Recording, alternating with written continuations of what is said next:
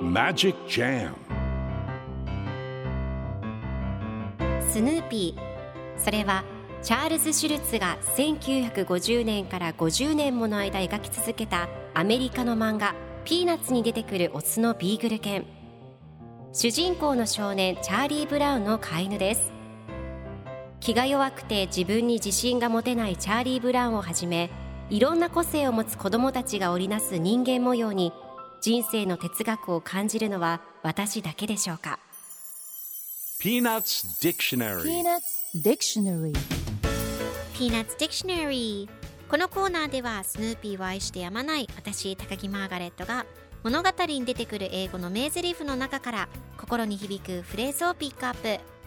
これを聞けばポジティブに頑張れる。そんな奥の深い名言を分かりやすく翻訳していきます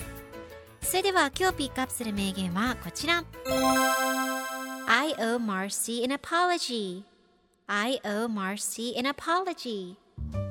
マーシーに謝らなきゃ。今日のコミックは1984年3月1日のものです。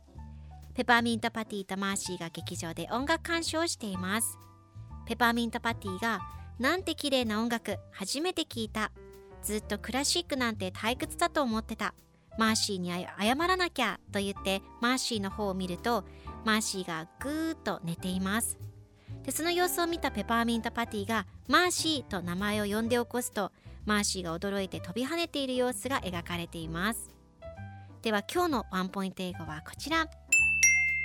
Owe an apology. 何々に謝らなければならないという意味です。今回のコミックでは I owe Marcy an apology と出てくるのでマーシーに謝らなきゃという意味になります